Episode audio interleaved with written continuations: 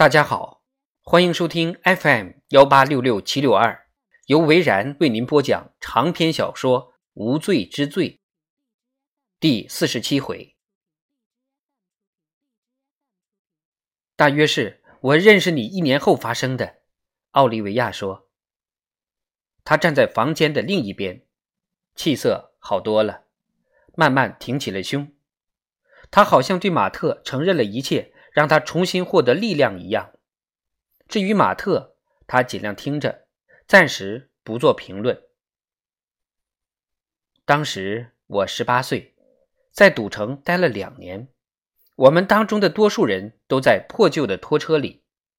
夜总会的经理是个大混蛋，名叫克莱德·朗哥。他在通往夜总会的路边弄了几辆破的不像样的拖车，四周用铁丝网围上。我们就住在那里。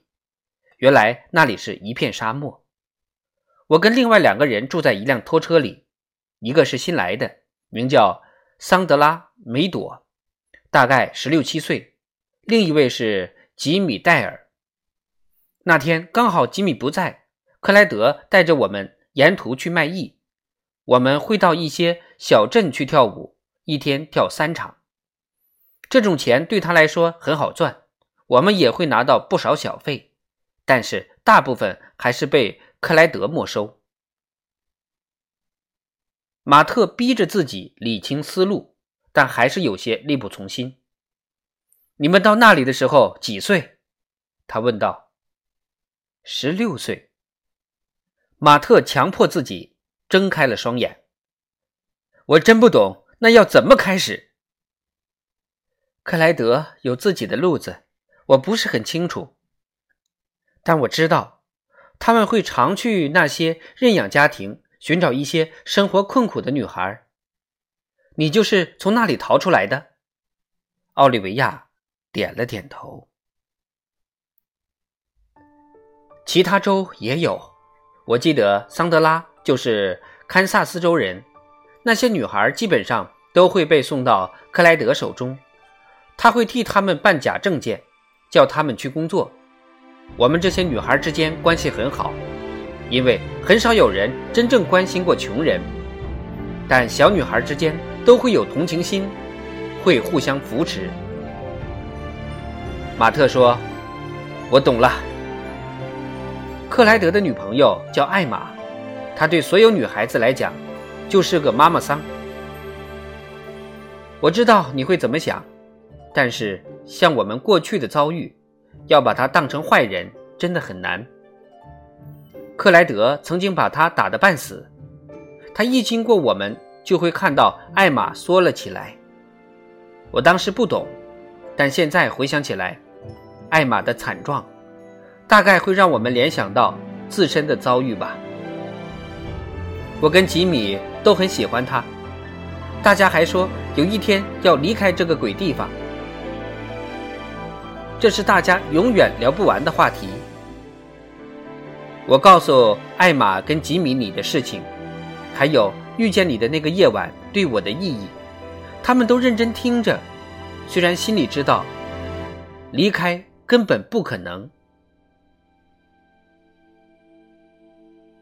房间外传来细微的抽泣声，奥利维亚顺着声音转过头去，是艾伦的哭声。马特说道：“他常这样吗？”“嗯。”他们又等了一下，房间恢复了宁静。奥利维亚又接着说：“有一天，我不舒服。”他的声音变成了淡淡的语调。通常晚上是要工作的，可是我的胃疼得厉害，几乎站不起来了。要是在表演舞台上吐，可就别想再做生意了。因为克莱德跟艾玛都不在，我就去问看门人可不可以请假。他说没关系。于是我就走回到处栏。我们都这么叫拖车区的。当时是下午三点，太阳很大，连皮肤都要烤化了。奥利维亚此时苦笑了一下。你知道，怪在哪里吗？整个事件都莫名其妙。你知道我突然想到了什么吗？什么？事情一下子变化的很快。如果都被放大了，结果你比谁都清楚。如果你当时没有参加派对，如果达夫没有洒了啤酒，我了解，我也一样。如果我没有生病，如果我还是一样上台跳舞，只不过对我来说，这种如果救了我一命，其他人可能不这么想。他站在门口，看着门把手。像要逃走的样子。马特说：“你回去之后发生了什么？”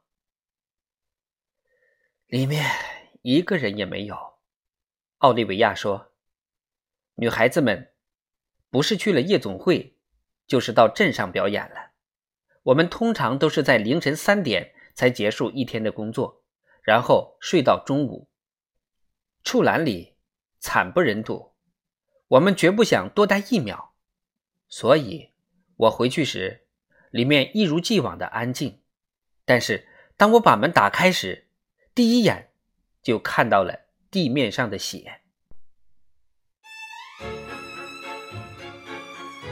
马特专注地看着他，奥利维亚呼吸沉重，但脸上的表情很平静。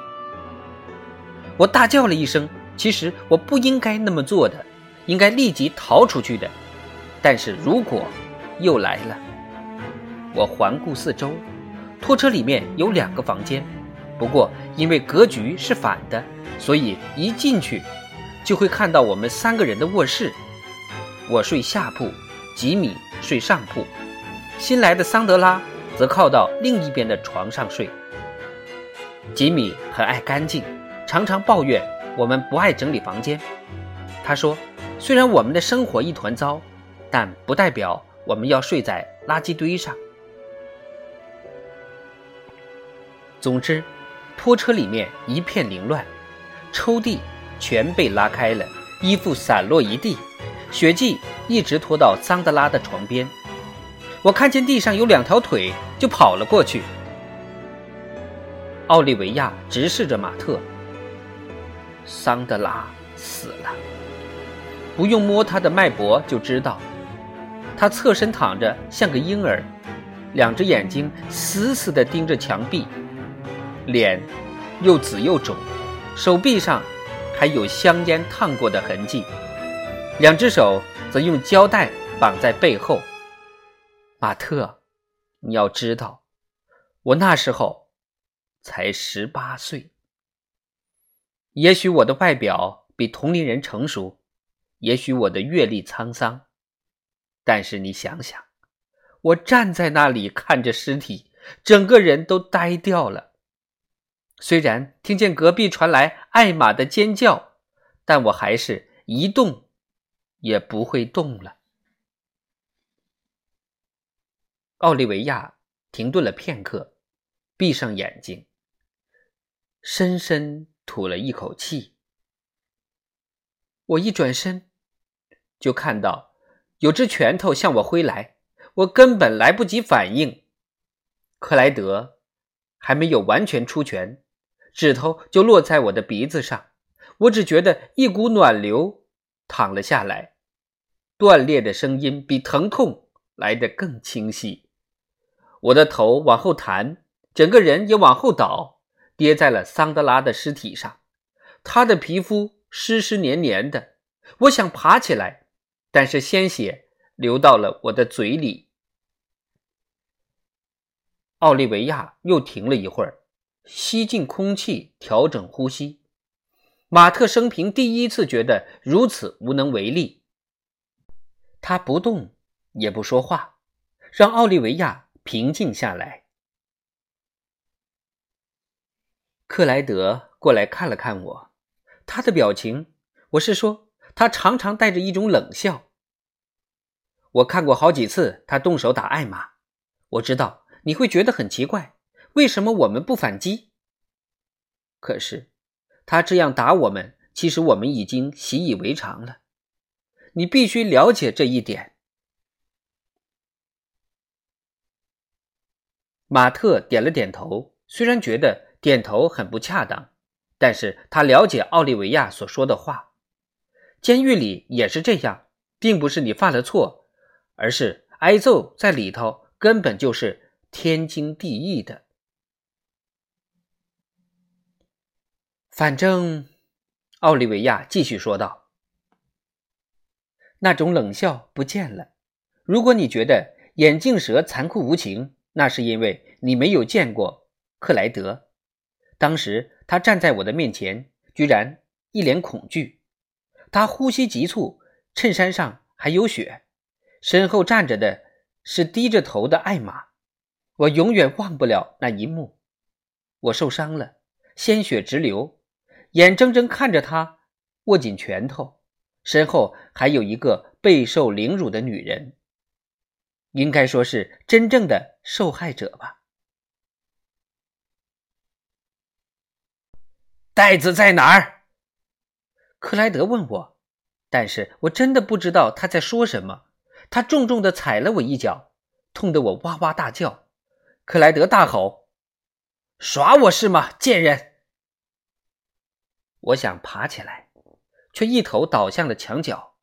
克莱德把桑德拉的尸体踢开。跟了过来，我无路可退。远处传来了艾玛小绵羊般的哀求：“求求你不要！”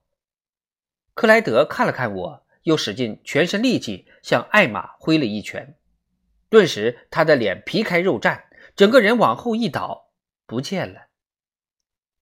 这时候，我总算有了反击的时间，我腿一踢，直奔他膝盖以下的部位。克莱德缩起了腿。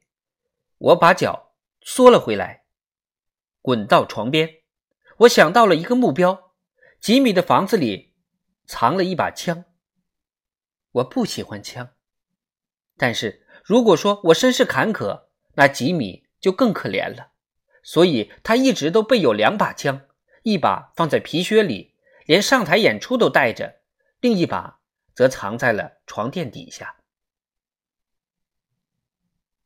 奥利维亚停了下来，微笑着看着马特。“怎么了？”马特有些发愣的问。“跟你一样，什么意思？你以为我不知道你那把枪的事情吗？”马特全然忘了这回事。他检查了一下裤子，心想医院的人会把它拿走吧。但是奥利维亚从容的打开了手提包。在这里，他说：“奥利维亚把枪还给了马特。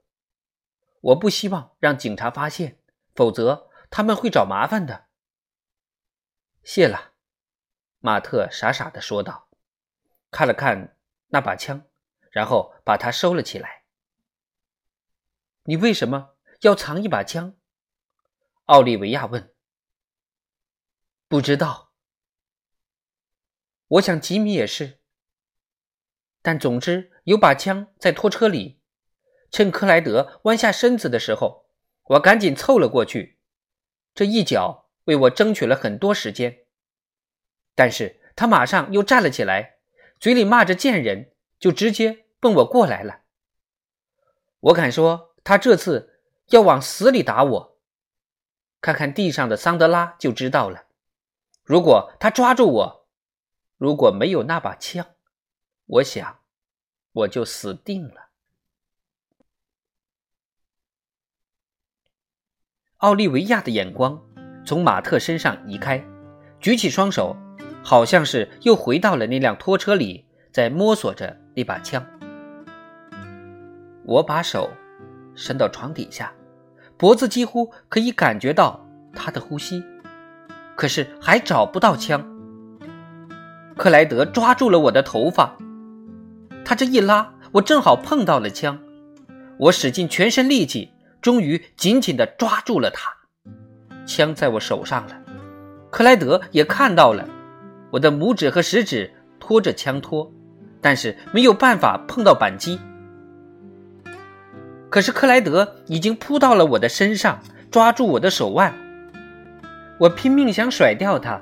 但是他太强壮了。我坚持不放弃，紧紧抓住手里的枪。他拇指指甲已经刺进了我的皮肤，他的指甲又长又尖。你看，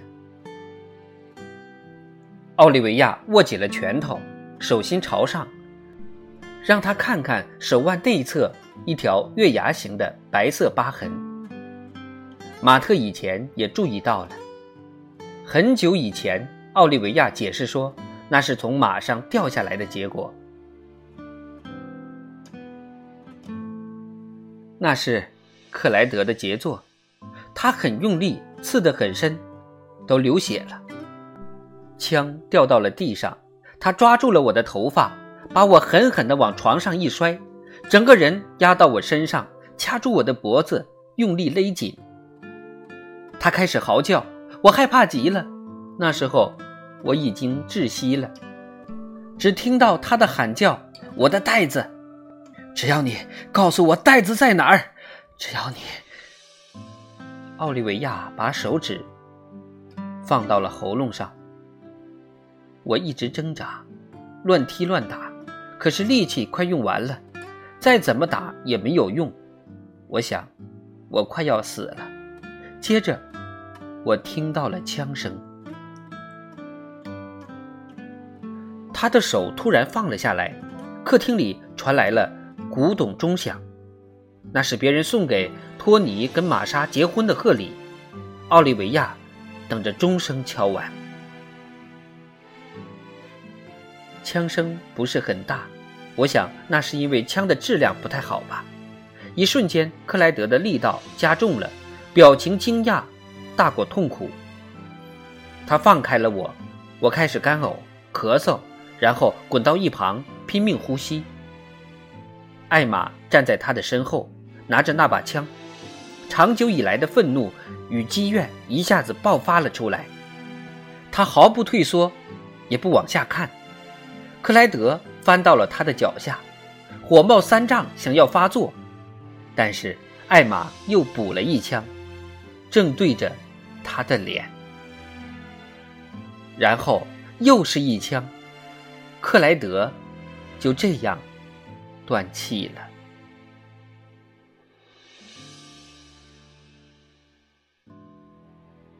长篇小说《无罪之罪》第四十七回就播讲到这儿。